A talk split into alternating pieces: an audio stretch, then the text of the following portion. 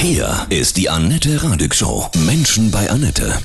Menschen Annette. Ich freue mich sehr. Heute mein Gast Johannes King, Sternekoch vom Söringhof Sylt. Guten Morgen, Johannes. Grüße dich. Moin, moin von der Insel Sylt. Ja. Jawohl. ja, schwierige Zeiten. Wie geht es dir im Lockdown? Na, Man muss ja gucken, wir haben ja insgesamt zwei Betriebe mit 65 Mitarbeitern, wenn man das dann auch alles in den Griff kriegt. Auf der anderen Seite ist Aktivität natürlich auch gefragt. In dieser Lockdown-Zeit jetzt nicht nur Beschäftigungstherapie, sondern vor allem auch, dass was sinnvoll ist, was wirklich einen Nutzen bringt, was einen Mehrwert dann eben auch bringt und dass man da nicht einschläft. Aber ich sage auch, an den Weihnachtstagen wird äh, so gut wie nicht gearbeitet, zumindest in einem Betrieb wird zu 100 Prozent die Arbeit eingestellt, weil ich möchte, dass in dieser, ich sag mal, einmaligen Situation, so prekär sie eben auch ist, aber dass dann alle Mitarbeiter die Chance haben, tatsächlich, obwohl man in der Gastronomie arbeitet, in der Hotellerie arbeitet, wirklich Weihnachten mal die ganze Woche uneingeschränkt frei hat und auch mit dem Kopf dabei ist. Ja, es sind besondere Zeiten. Wie geht es dir Ja. dabei? Sonst ist es ja Hochsaison jetzt. Ich bin natürlich auch immer wieder so hin und her gerissen. Äh, ich arbeite eigentlich am liebsten. Mhm, klar.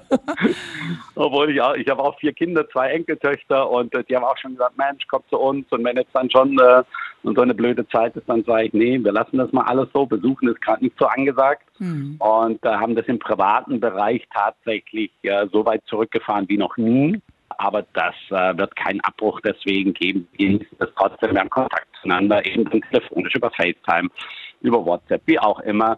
Und ähm, die Tage, die werden nicht trüb werden. Die werden eben auch genussvoll werden. Die werden auch, ähm, ja, ich sag mal, auch besinnvoll sein. Und ähm, die Arbeit, die wir in Keitem im Genussshop da noch haben, die werden wir gut hinkriegen. Da werden wir uns nicht überarbeiten und trotzdem einfach einen tollen Job machen für die Gäste, die da sind. Diese Vorteile sind ja auch da. Ne? Hast du mal wieder Zeit, richtig ans Meer zu gehen und das, diese Insel auch zu genießen? Also in der Tat, man muss sich da aber auch selber ein bisschen in der Nase fassen und sagen, jetzt darf man die Zeit auch nicht gnadenlos verplempern im negativen Sinn. Aber ich muss schon auch sagen, ich genieße es schon, dass ich drei bis viermal äh, in der Woche äh, mir die Sauna anmache im Söringhof und dann, dann ganz alleine den ganzen Söringhof für mich alleine habe, manchmal dort auch übernachte. Früh morgens, manchmal schon um sechs, wenn es noch dunkel ist, am Strand unterwegs bin, weil ich einfach aufgewacht bin. Das sind natürlich Besonderheiten, die man jetzt genießen muss. Bei aller Arbeit, bei allen Unsicherheiten, bei allem Stress, der da auch ist, äh, bei aller Fürsorge, die man auch äh, den Mitarbeitern und soziale Verantwortung, die man auch den Mitarbeitern gegenüber hat. Aber das darf nicht zu kurz kommen. Das, Da muss man sich selber auch was Gutes dabei tun. Für Menschen, die nicht wissen, wie der Söringhof so ist, ne? der liegt ja direkt am Strand. Ja, ich sage immer, das ist die Trutzburg auf der Düne oben drauf. Das ist ja so, wenn du Richtung Westen guckst, das nächste, was da kommt, ist Schottland. Endlose Weite ins Meer hinein. Es liegt einfach traumhaft schön, wenn du den Sonnenaufgang zum Osten hin hast, wird der Söringhof angestrahlt. Wenn sie abends um, um 19, 20, 21 Uhr untergeht, dann strahlt es von der Westseite. Also einen schöneren Platz kann es fast nicht geben. Und es ist einfach auch so ein Kleinod mit 15 Zimmern und Suiten. Das ist fast wie ein privates Landhaus. Ja? Und äh, seit 20 Jahren liebe ich diesen Söringhof heiß und innig und äh, das wird auch noch weiter so sein. Es ist ein wunderbarer Arbeitsplatz. Es ist ein Platz, wo ich sehr, sehr viel arbeite, aber eben auch sehr gerne arbeite. Und zur heutigen Zeit oder gerade, ich denke mal in 2020, lernt manche auch wertzuschätzen, was das äh, für ein Privileg und was das auch für eine Besonderheit ist, dass man einen sensationellen Arbeitsplatz hat. Glaubst du auch, dass es ähm, trotz allem so einen Wertewandel gibt, also so einen Bewusstseinswandel, dass man wirklich die wichtigen Dinge, ja, die kleinen Dinge auch mehr zu schätzen weiß? Also ich hoffe sehr, dass das der Fall ist und jeder muss selber für sich entscheiden, äh, was er davon mitnimmt und vielleicht auch wirklich ins richtige Leben integriert. Ob das Nachhaltigkeit, ob das Verantwortung ist, äh, ganz egal was es ist. Jeder muss das für sich sehen. Ich glaube fest, dass es Veränderungen geben wird und wenn wir das jetzt nicht hinkriegen, wann denn dann? Veränderung zum Positiven, ne? Das ist ja, Ja, immer ja, wichtig, absolut. ne? Weil Ja. viele ja auch sehr viel Angst haben und und Berechtigt, ja. ne? Ja, natürlich, natürlich auch berechtigt. Ja, wir wissen ja alle nicht, was uns da hinterher noch blüht, denn äh, das, was im Moment passiert, das ist das eine, aber mit welchen Auswirkungen, Langfristigkeiten das nah noch verbunden sein wird, das werden wir noch sehen. Dein Lieblingsplatz auf der Insel, wo du so richtig glücklich bist, außerhalb des Säuringhofs natürlich. Hast du da so einen Geheimtipp? Wenn man im Morsum ganz hinten auf dem Deich ist, es gibt so einen Fahrradweg auf der Ostseite, wo man vom Rantumbecken aus ganz nach hinten äh, Richtung Golfplatz Morsum Ende fährt und ähm, da gibt es ein Bänkchen ganz am Ende von diesem Deich, von dem Fahrradweg. Da sitze ich in der Tat ab und zu mal, zu ganz, äh, ich will nicht sagen Anlässen, aber manchmal einfach nur zum durchpusten, manchmal einfach mal so ein bisschen runterkommen oder Gedanken schweifen lassen. Und das ist so ein Platz, selbst im Hochsommer, ja, wo alles eigentlich voll ist, kann man da stundenlang alleine sitzen. Und man hat Blick nach Föhr, Amrum, Wattenmeer. Die Stimmung ist immer anders, immer anders. Und das ist ein ganz besonderer Platz, den schätze ich sehr. Was denkst du dann oder denkst du gar nichts und freust dich, dass die Welt so wunderschön ist, das Meer, die Natur? Also ich bin schon eher jemand, der auf dem Dach oben drauf sitzt und sagt, wie geil ist diese Welt, äh, welche Möglichkeiten, in welcher Zivilisation leben wir und was können wir eigentlich alles auch frei entscheiden und bewegen, ohne ähm, das andere natürlich zu vertuschen dass es eben auch viele andere Dinge gibt in diesem Leben, äh, die eben äh, nicht gut sind und äh, die man auch nicht gutheißen darf. Aber es überwiegt dann natürlich schon das Positive. Und ich brauche das ab und zu, damit die Erdung weiterhin bleibt. Du kommst ja auch mit vielen Menschen zusammen, die sehr reich sind, ja. Mhm. Und äh, die ihren Luxus und ihr, ihren Reichtum auch zur Schau stellen. Wie gehst du damit um? Ich glaube, da bin ich oder das, was wir machen, viel zu bieder, dass die, die zu uns kommen, die das zur Schau stellen müssen. Äh, die suchen einen anderen Platz. Bei uns gibt es keinen roten Teppich, keine Gussi-Gussi-Gesellschaft, da wedelt keiner mit der, mit der Palme hin und her. Also zu uns kommen eher die, sage ich mal, die mit einem normalen äh, BMW oder Audi kommen, sich aber eine ganze Flotte von Rolls-Royce leisten könnten, wenn sie wollten. Das ist schon sehr angenehm. Also das, äh, wir haben es jetzt nicht, ich sag mal, mit den sogenannten Proleten zu tun, die es einfach auch gibt sondern eher mit den Leuten, die damit äh, zurückhaltend umgehen, die ein gesundes Bewusstsein haben, aber das nicht zur Schau stellen müssen. Und deswegen macht die Arbeit dann auch besonders viel Freude. Natürlich gibt es dessen Auf und Ab, aber da lassen wir uns nicht aus dem Takt bringen. Wir wissen auch, was wir können und was wir machen. Wir wollen auch einen bestimmten Preis dafür haben, für die, für die Ware, die wir bieten, für die, für die Dienstleistungen, die wir bieten. Und das ist ein sehr, sehr gutes Geben und Nehmen. Authentizität ist wichtig, ne? Auf ja, allen Seiten. Ja, das stimmt. Ja, ja, absolut. Ja. Johannes, gerade jetzt dieses besondere Weihnachten, an das wir uns alle noch erinnern werden, wenn mhm. an unseren Enkeln erzählt werden, da wird ja gerade das Essen auch in den Fokus gestellt. Ne? Also aufwendig, schön kochen und das können wir ja noch. Das ist ja. Und ich glaube, das wird dies Jahr, ich glaube, das wird dies Jahr viel, viel, viel mehr zelebriert. Auch genau. und zelebrieren jetzt nicht in Form, dass es aufgesetzt ist, sondern man wird sich viel mehr Gedanken machen, man wird sich viel mehr Zeit dafür nehmen. Und ähm, das macht, ich glaube, dieses Jahr nochmal besonders, auch wenn es Einschränkungen drumherum gibt. Aber ich denke mal, so manch einer, der sonst nicht so der Küchenprofi ist, fasst sich jetzt ans Herz und sagt, komm, lass uns das zusammen machen. Ja die Zeit ist da oder die Zeit nehmen wir uns jetzt einfach und ich glaube, da kommen gute Dinge bei raus. Das glaube ich auch. Bis das einzige bisschen anstrengende wird wahrscheinlich das Einkaufen sein, aber das kriegen wir auch hin. Ja, wir genug Zeit ja. zum Einplanen. Ja. Aber es braucht dann manchmal gar nicht so viel. Ne? Ja, man, man denkt immer, man braucht dann so viel und mhm. ich plädiere schon auch dafür, dass man ein bisschen weniger einkauft oder einkäuft, äh, dafür aber auch alles wirklich restlos verwendet. Und äh, wir müssen alle nicht am, ich sag mal jetzt im Normalfall am Hungertuch nagen und man kann auch mit einfachen Dingen köstliche Dinge machen. Deswegen, da ist eher auch so mein Appell, nicht zu viel einkaufen und lieber erstmal alles wirklich ganz aufessen, bevor man wieder diesen Drittel in der Mülltonne verschwendet. Ja, sehr schön. Richtiger Ansatz, finde ich gut. Ja. ja, ich bin ganz gespannt. Was kochst du uns denn jetzt? Ein Weihnachtsmenü von Johannes King. ja, also ich, wenn ich jetzt alles aufzählen würde, das, das ja. gibt es bei mir natürlich nie, weil ich denke ja immer für die Gäste und äh, relativ wenig, was brauche ich eigentlich selber. Aber ich liebe zum Beispiel Rosenkohl.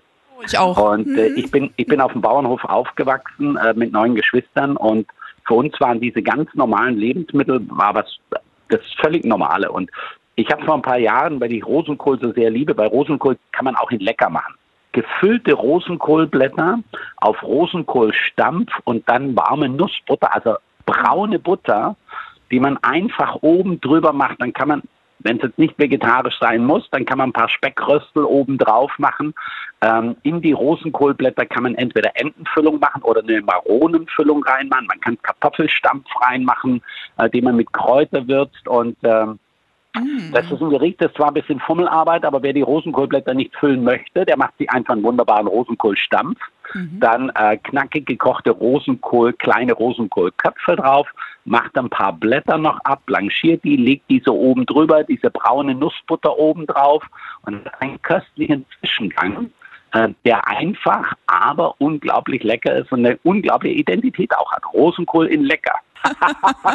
aber ich könnte dir jetzt zehn solche Rezepte Ja. sagen, aber es gibt auch ein Lieblingsdessert. Ja, bitte. Was, was für mich an Weihnachten, und das ist ein, ein Rezept, ähm, das hat die Ursprünge in meinem Lehrbetrieb, den ich 1982 verlassen habe, also schon ein paar Jahre her. Ich bin ja sehr, sehr jung, mit 15, Ende 14, Anfang 15 schon in die Lehre gegangen. Und da gab es ein Rezept mit marinierter Mandarine. Und das habe ich mal weiter verfeinert. Und das sind ganze Mandarinen, die schält man und macht die weißen Häutchen, muss man ganz vorsichtig abschälen. Und dann werden die in einen Sud gelegt aus Honig, Kardamom, Vanille, Zitronenzesten, ein bisschen Mandarinenlikör und lässt es so zwei, drei Tage da drin ziehen. Die Mandarine zieht ganz, ganz vorsichtig von dem Sud ein ganz klein bisschen auf. Und dann gibt es da einfach Vanilleeis dazu, von dem Sud ein bisschen oben über die Mandarinen drüber, Zitronen, Orangenzeste, Vanillestücke, Kardamom, alles so ein bisschen oben drauf, diese Gewürze. Man hat so einen weihnachtlichen Duft und, äh, und es ist trotzdem nicht zu süß. Und äh, man kann man kann Kekse dazu essen, man kann das zwei, drei Tage vorher vorbereiten und stehen lassen, einen Tag später auch nochmal essen. Für mich ist das ein ganz, ganz tolles Weihnachtsdessert. Perfekt. Man kann das auch in so eine Glasbowle machen, auf Ja. den Tisch stellen. Für mich sp- spielt Optik auch eine große Rolle. Duft, Optik und Geschmack, das sind so die drei Komponenten, wo ich immer wieder sage, da ist das Auge mit, da hat man Freude dran und da geht einem auch wirklich das Herz auf. Boah, das probiere ich aus. Ich brauche das. Wir brauchen das Rezept. ich habe das als Rezept und Bild. Super. Ich habe versprochen, ich schick's dir. Ja. Und wer es dann abfordern will, der kann das dann gerne machen. Super. Aber bitte nicht mich verfluchen, wie viel Arbeit das ist. Das Mhm. sieht nur im ersten Moment so aus. Und wer dann mal keine Kardamonkapseln hat, der soll das trotzdem machen. Es schmeckt nämlich trotzdem lecker. Ja. Was hast du noch so als Hauptgericht für Ideen? Ich, ich sage es jetzt mal ganz frei und offen raus, bei mir ist GFZ, gänsefreie Zone. Das ist immer so, wenn man das macht, der ganze Laden stinkt, der Ofen ist blockiert, es dauert stundenlang. Und deswegen, ich lasse das einmal im Jahr im Betrieb machen und esse es dann auch gerne, das reicht für mich. Aber privat zu Hause gibt es dann für mich eher eine Poulade, äh, die mit Kräutern, so ein bisschen Kräuterbutter unter die Haut drunter geschoben, dann Wintergemüse in einen Bräter rein, also Kerbeknollen, Topinambur, Petersilienwurzel, Schalotten und äh, dann kommt einfach nur Geflügelfond drauf, Deckel drauf, so 70, 80 Minuten in den Ofen rein. Dann stellt man das auf den Tisch und dann kann man die Poulade schön wegtranchieren, das Gemüse direkt aus dem Sud rausnehmen. Das ist auch wieder so eine, es ist einfach gemacht, man braucht nicht viele Komponenten, man hat trotzdem ein wunderbares Festessen. Großartig. Und ähm, Ja. nimmst du Suppe oder Salat als Vorspeise oder beides? Oder hm. Also jetzt an den Tagen viel eher Suppe Ja. als Salat und ähm, als Salat würde mich jetzt für mich jetzt nur Gemüsesalat in Frage kommen, so die grünen Salate.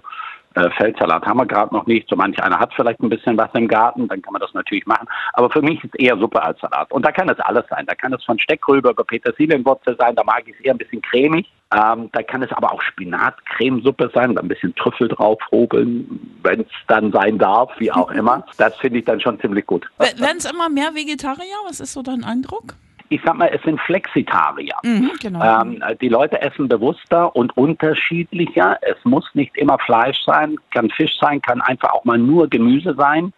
Und äh, das in einem wunderbaren Wechsel, äh, ich glaube, das macht es aus. Und ich denke, also ich bin schon seit vielen Jahren Flexitarier. Ich liebe einfach so viele Sachen, ich könnte gar nicht einseitig essen.